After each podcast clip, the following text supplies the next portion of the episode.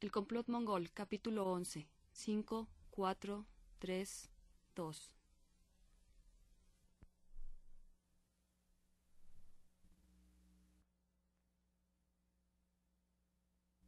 Atención, patrullas y casetas. Atención, patrullas y casetas.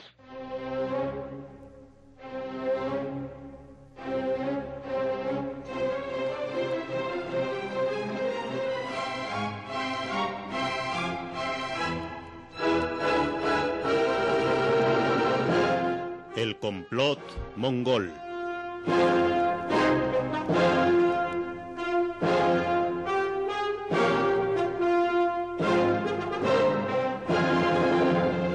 Novela de Rafael Bernal.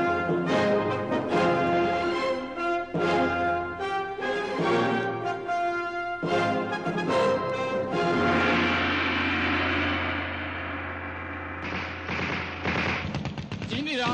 진리는 우리 진리는 아빠가 진리는 가자고 봐. 아니지, 아니다, 아니다, 아니다.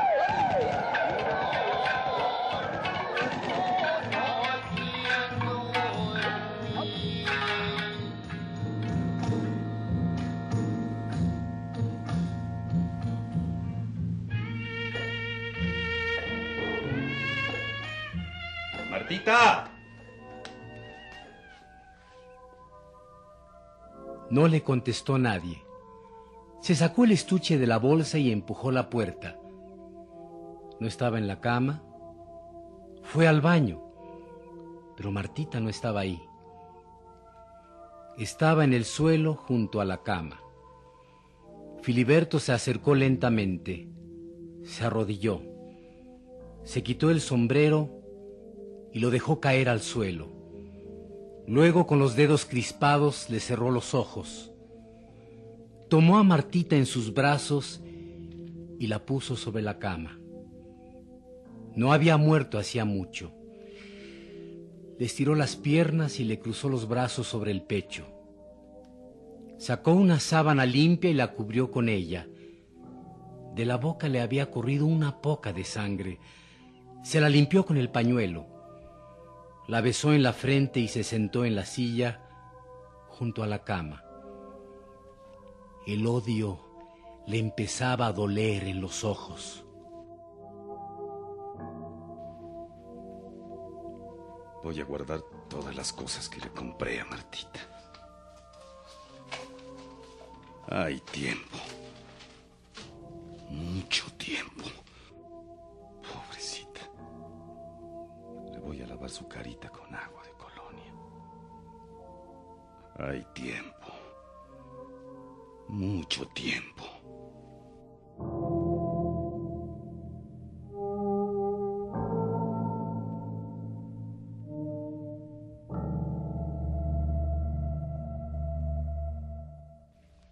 A las ocho y media, Filiberto García tomó su sombrero y salió. Fue al garage donde guardaba su coche y lo sacó.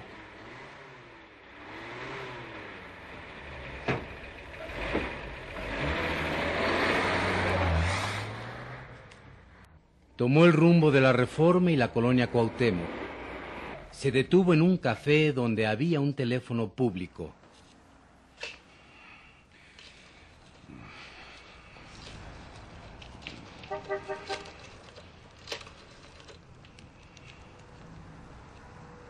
Habla García, señor del Valle. ¿Sí? He averiguado algo que le puede interesar. Creí que ya no estaba trabajando. Esto le puede interesar. ¿Qué es? Tenemos que hablar personalmente. Es algo muy importante. No tengo tiempo. Usted sabe que mañana en la mañana llega el presidente. Tenemos que hablar personalmente. Hay muchas cosas nuevas que no estaban calculadas. Le digo que no tengo tiempo. ¿Quiere que se las diga al sapo y a Browning? ¿Qué dice? Browning, el gringo que trajeron. Y el sapo, su paisano, señor del Valle. ¿O prefiere que hable con el general Miraflores? No entiendo. Creo que esta tarde me mandó usted un recado, señor del Valle. No estaba yo allí. Pero cuando llegué, entendí el recado. ¿Quiere dinero, García? Tal vez. Pero antes tenemos que hablar. Y no quiero hablar ni con el gringo ni con el sapo. Quiero hablar con usted y con el general Miraflores. Está bien. Eh, ¿Sabe dónde vivo? Sí. Hay una puerta lateral que solo utilizo yo. Es el número 64, junto a la reja grande. Venga dentro de media hora.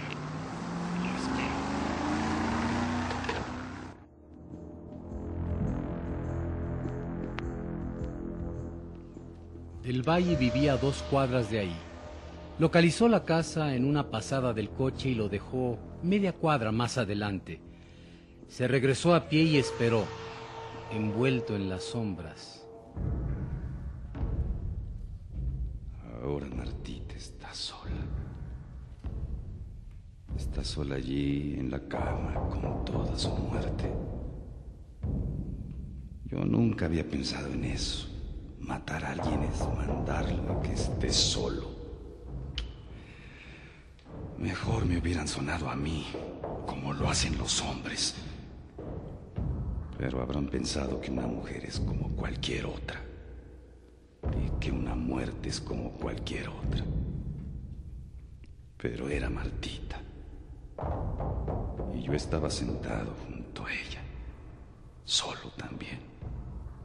Cada uno con su soledad. Como un velorio.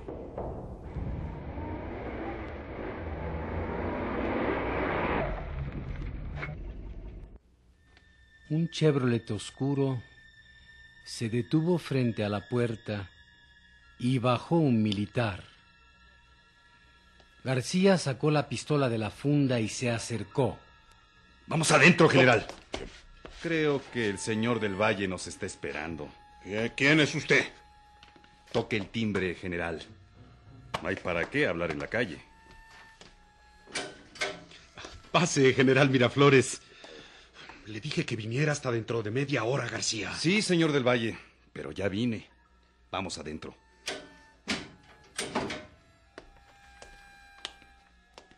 Aquí en el estudio hablaremos mejor. Siéntense. Yo estoy bien de pie, señor del Valle. Este es García. Filiberto García para servirlo, mi general. Por lo que me dicen, García, se anda metiendo entre las patas de los caballos. Le encargaron que hiciera una investigación y ya terminó su trabajo. Si quiere unos 100 o 200 pesos, se los damos y ya. Todo el negocio estaba mal planeado, general. ¿Usted cree? ¿Qué sabe usted? La gente que contrataron no sirve para una cosa así. Ahora no están espantando al alcalde de un pueblo rabón. No sé de qué está hablando, García. Del sapo, de Luciano Manrique y del gringo Brown en general. El sapo y el gringo pueden delatarlos. ¿Van ustedes a seguir adelante con su proyecto? No sé de qué habla. Es inútil, Miraflores. García sabe ya demasiado. Así es. Déjeme pensar, García. Aquí estamos hablando como si fuera un negocio cualquiera. Y Martita está sola con su muerte. Para nosotros se nos va pasando el tiempo. Se nos acaba. Para ella ya no hay tiempo. Mire, García, usted no es comunista ni anticomunista. Usted no es amigo de los gringos, ni contrario a ellos. Solo cumple sus órdenes. Pero ahora no sé cuáles cumple. Esta mañana le dije que dejara la investigación y el coronel ratificó mi orden. ¿Por qué ha seguido adelante con ella? ¿Órdenes? ¿Del coronel? Sí. Comprendo. Ahora bien, señor García, usted sabe que yo tengo más autoridad que el coronel. Yo voy a ser el presidente de la República, García. Le conviene estar bien con un futuro presidente, ¿o no? Mm, sí. Usted es un militar, García, y esto le interesa. Cuando el señor del Valle sea presidente, nosotros los militares vamos a recobrar el puesto que nos corresponde.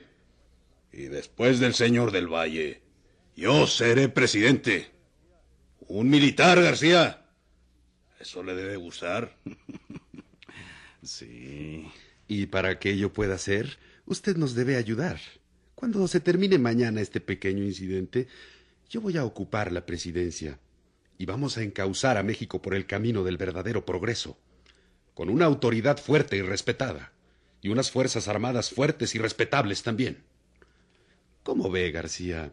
No nos ha movido a este asunto tan peligroso el interés personal o la ambición, sino el amor a la patria. Le puedo asegurar que el futuro gobierno necesita de hombres valerosos como usted. Además, García, puede considerar esto como una orden militar. Le está hablando un general del ejército. Sí. Entonces está de acuerdo. Claro que está de acuerdo. Una muerte más o menos no es cosa que espante a un hombre como el amigo García. Ya ha habido una muerte de más, mi general. ¿Le espanta una muerte, García? Yo creí que era hombre. En un movimiento rápido de la mano de García, la 45 se estrelló en la cara del general. No diga eso, mi general. Ya le dije que había una muerte de más en este asunto. No meta la mano en el cajón del escritorio, señor del Valle. Acérquese acá, despacito, para que se le quite la tentación. Y usted no se mueva, general. Pero está loco, García. Sí. Creí que estaba de acuerdo con nosotros. Esto le va a costar caro, García. No se le pega impunemente a un general mexicano. ¿Qué busca García? Todo está perfectamente arreglado. Y tan solo ha habido un tropiezo sin importancia. Ya sé que la policía localizó el hotel de Browning. Todo está desarreglado, señor del Valle, y desde el principio. Sí, desde que se quisieron poner inteligentes y aprovechar el rumor del atentado de los chinos. Y desde que pensaron que Filiberto García iba a jurar, después del macanazo del finado Manrique, que había un complot mongol. Sí, desde que me mandó a trabajar con el gringo y el ruso, desde que escogió a este general como socio, que reunió gente que no sirve para nada. Y sobre todo, desde esta tarde, cuando mandaron a alguien a mi casa a darme un aviso y mataron a... ¿A quién, García? Le juro que no hemos mandado a nadie a su casa. Usted ya estaba fuera de la investigación y eso ya no tenía importancia. Usted nunca ha matado a nadie, señor del Valle. Pero por una vez en su vida le haría bien matar. ¿A mí? Está loco, García. Dicen que no hay que ordenar algo que no se sabe hacer por uno mismo. Y usted iba a ordenar que mataran al presidente. Todo esto es idiota, García. Nadie le ha dicho que hable, general. Aprenda a cumplir órdenes. ¿Qué dice, señor del Valle? ¿Quiere matar a alguien para experimentar cómo se siente? Cuando sepa cómo se hace, ya podrá ordenarlo sin hacer tantas tonterías. No entiendo. Su complot ya se fue al diablo. Entre usted y este general lo echaron a perder. Ya ni los chinos, ni la Mongolia exterior o los rusos pueden ser los chivos expiatorios. Para ese puesto se necesita un mexicano. ¿Entiende? Sí, pero todo está listo para el atentado. ¿Porque ya les dio al sapo y al gringo sus tarjetas de policías para que puedan llegar a la plaza? Ah, el coronel está dando tarjetas nuevas a los que van a quedarse de guardia. Y si usted sigue siendo hombre importante, ¿quién quita y se le haga en las próximas elecciones por las buenas? ¿Qué me está proponiendo García? Que mate al general Miraflores. ¿Cómo? Ajá. Y que luego lo delate como autor del complot. Así habrá salvado con peligro de su vida la del presidente. Y siempre puede haber otra oportunidad. El general es un pistolero como yo, nada más que él es militar. Se esconde tras el uniforme. Pero, pero del Valle. ¡Cállese! Si hago lo que usted quiere. Será un héroe. ¿Quién le podrá ganar las próximas elecciones cuando todos sepan que con peligro de su vida ha salvado las instituciones? Y con el tiempo, hasta usted mismo va a creer que todo es cierto. Pero, ¿cómo? No creo que quiera hacerlo con un cuchillo. No es agradable. ¿Qué pistola tiene en su cajón? Una 3220. Pistolita. Pero vale.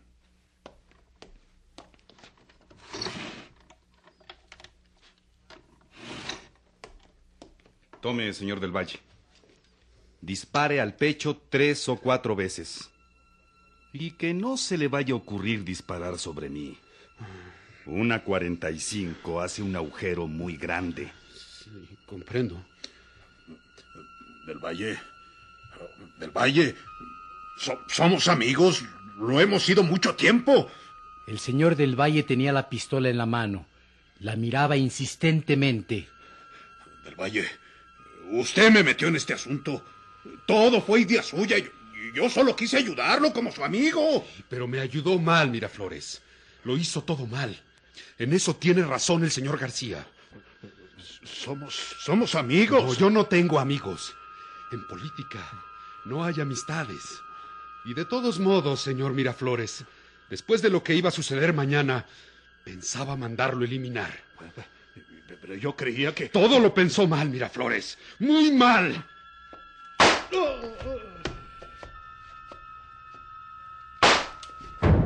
La primera bala le dio al general en el vientre. La segunda no dio en el blanco porque el señor del Valle al disparar había cerrado los ojos. El general cayó lentamente de rodillas. Por, por favor, del Valle. Por, por Diosito santo. Ahora en el pecho. No hay que hacerlo sufrir demasiado.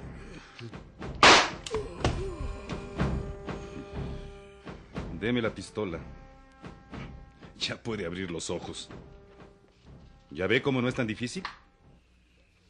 Filiberto García sacó la pistola del general de la funda, tomó la pistola del señor del Valle y se alejó unos pasos. ¿Y, ahora qué hacemos? Tal vez lo mejor fuera hablarle al coronel. Sí, eso es. Miraflores me confesó, gracias a usted, su villanía, su intento de asesinar al señor presidente, de subvertir el orden público. Tenía la pistola en la mano y tuve que matarlo en defensa propia. No, en defensa del señor presidente, de las instituciones. No se mueva. ¿Qué, qué quiere ahora? Usted me ordenó que investigara este asunto hasta el fondo. Y eso es lo que estoy haciendo. Y esta tarde se hizo la única muerte que tiene importancia. Pero yo no lo ordené, García. Yo no sabía nada. Sí, tal vez, pero no podemos quedarnos con la duda. No puedo quedarme con ella. Y luego, usted ha matado al general Miraflores. Usted me obligó, García. El general Miraflores vino conmigo, señor del Valle, a prenderlo por conspirar contra la vida del señor presidente. Y usted lo mató a la mala. Yo lo maté a usted tratando de salvar a mi general Miraflores. No puede matarme, García. ¿No? Ya me ha hecho matar a un hombre. Sí, era bueno que supiera de eso. Y que yo supiera que atenerme con usted. Le, le puedo dar lo que quiera, García. Lo puedo hacer rico cuando llegue a la presidencia. A la presidencia del infierno, señor del Valle.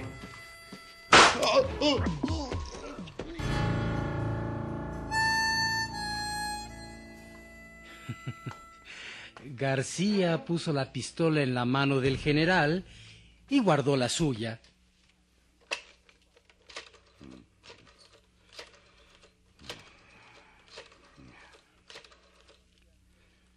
Habla García, mi coronel. Son las diez y siete minutos, García. Le dije que me llamara a las diez en punto. ¿Hay órdenes, mi coronel? No hemos podido detener al sapo y al gringo, pero usted tenía razón. Recogimos el rifle. Ya he cambiado a todos los hombres de guardia por las dudas. Les he pedido a los del FBI que refuercen la guardia y las ventanas que dan a la plaza, pero hay que detener a las cabezas. Ya no es necesario, mi coronel. Esto es una orden. Estoy en casa del señor del Valle. Parece que tuvo un disgusto con Miraflores. Se hicieron de palabras y se dieron de balazos. ¿Están muertos? Sí. ¡Espéreme allá! Lo siento, coronel, pero tengo que hacer algunas cosas. Filiberto García llegó a la puerta de la calle. Se había guardado la pistola en la funda. No se mueva. Entre. Había dos hombres frente a la puerta y tenían pistolas en las manos.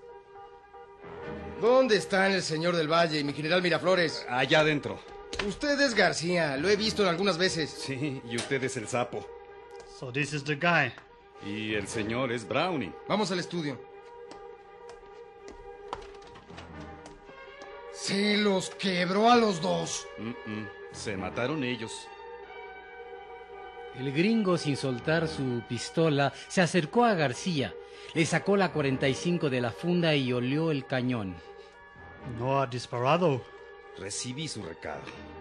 Cuando llegué esta tarde a mi casa, recibí su recado. Nosotros no le hemos mandado ningún recado. No sabemos ni dónde vive. Hemos estado corriendo de un lado a otro. Nos cayeron en el hotel. ¡Shut up! Usted, Mr. García, se va a morir hoy. Si hubiéramos sabido dónde era su casa, lo hubiéramos buscado para matarlo. Eh, tengo ganas desde que mató a Luciano Manrique. ¿Cómo sabe que fui yo? Me lo dijo el señor del Valle. Y ahora, quietecito. Para que no le duela. Como dicen los doctores. ¿Necesita ayuda, García? Gracias, Lasky. Eh, va- vámonos, Filiberto.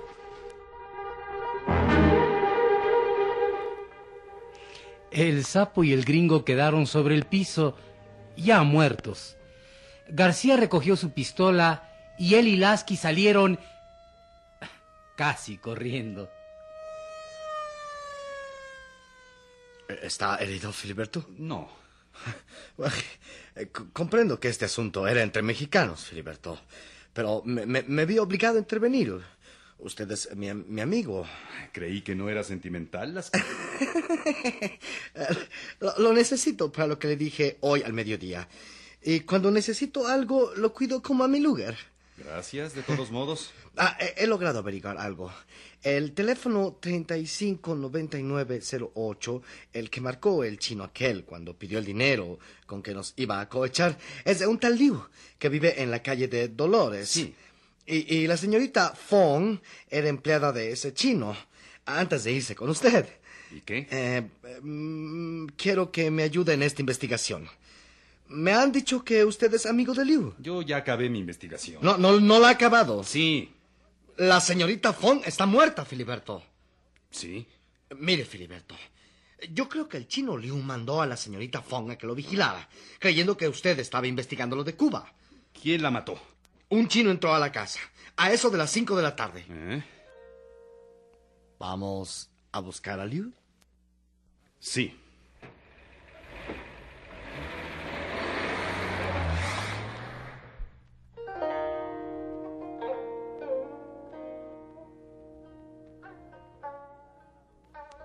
Llegaron a Dolores.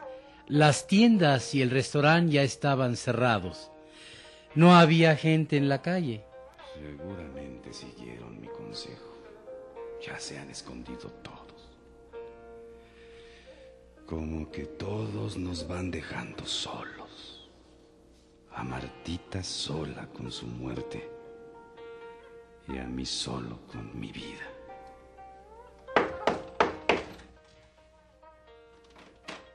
La puerta se abrió.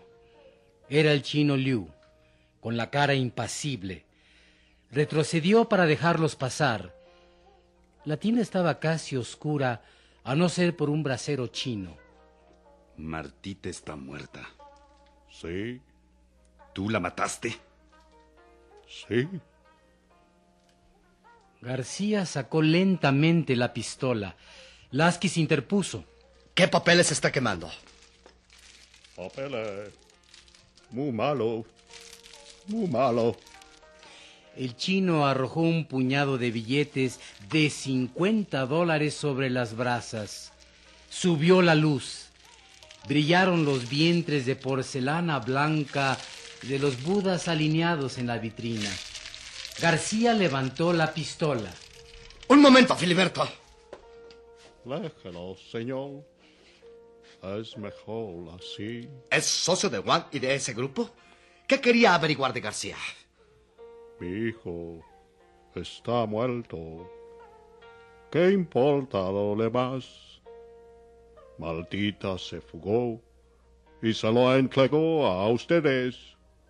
Y ahora está muerto.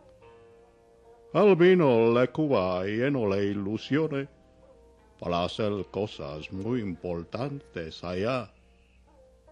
Pero Malta era mala, como toda mujer. Muy mala, Malta, muy mala. Javier me dio a guardar este dinero malo. El chino Liu volvió a echar otro fajo de billetes sobre las brasas. Lasky lo incorporó tomándolo del saco y le cruzó la cara con el cañón de su pistola.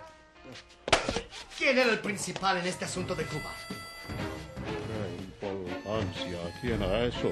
¿Por qué mataste a Martita? Era mala, muy mala. Vendió a mi hijo Javier.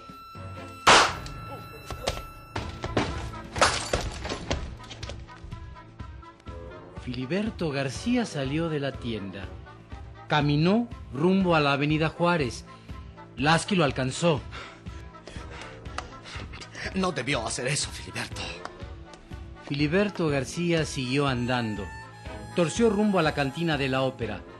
Lasky caminaba junto a él. No, no debió hacer eso. Era importante averiguar todo lo que se pudiera acerca de este complot chino.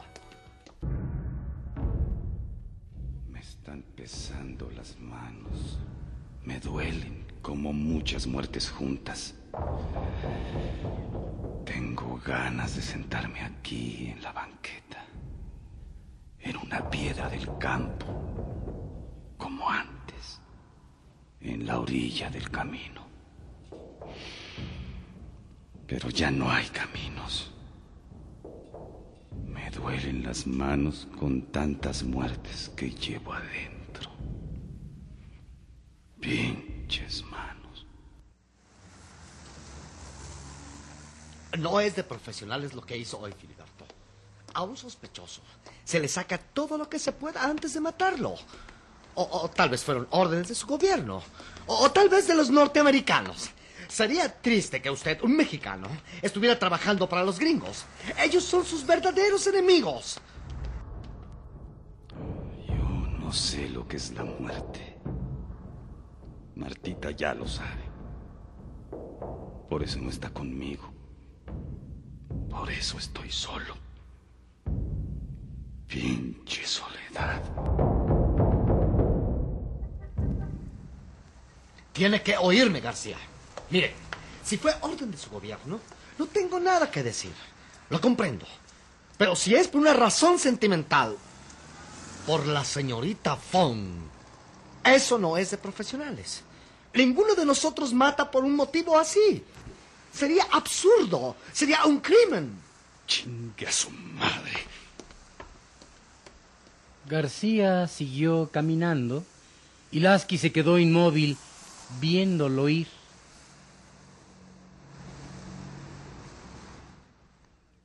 En la cantina de la ópera García se encontró al licenciado muy borracho.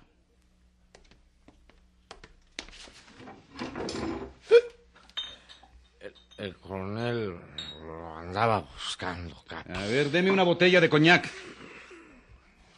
Quedaban muy pocos clientes. La cantina se preparaba a cerrar. Tiene manchas de sangre en la ropa, Capi. Antiguamente los abogados tenían siempre manchas de tinta en las manos. Pero ya usamos máquinas de escribir. Ustedes deberían de buscar métodos semejantes para conservar las manos limpias. Siquiera las manos. Pinche licenciado. Nunca me ha tenido miedo. O tal vez se anda buscando su muerte. Pero Martita está sola en mi cama. Sola con su muerte. Venga conmigo, licenciado. Vamos a un velorio. ¿Usted proporcionó el difunto?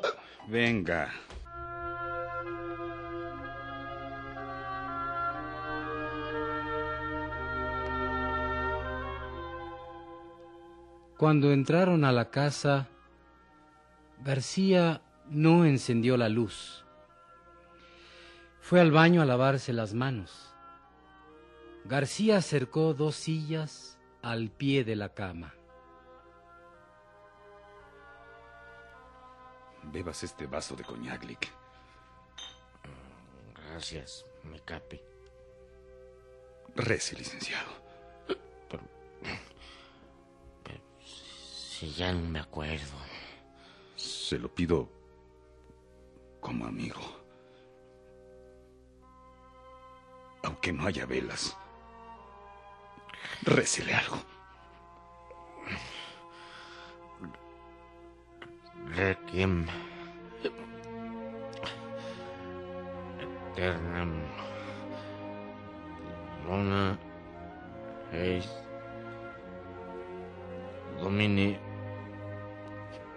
Eis. Domini. Pinche velorio.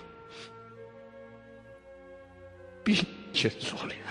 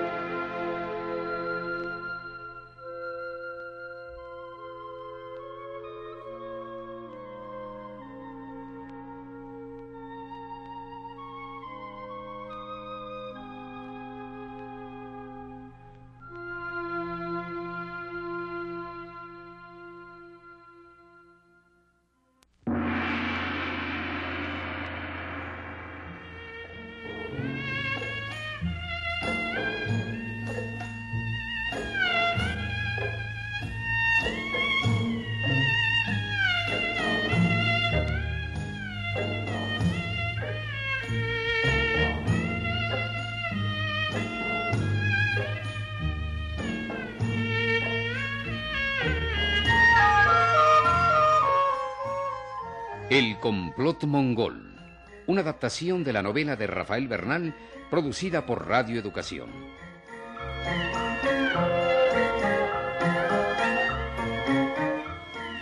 Participaron en este programa Rafael Velasco, Juan Carlos Colombo, Eduardo López Rojas, Carlos Mendoza, Carlos Pichardo, Rafael Méndez y Joaquín Garrido.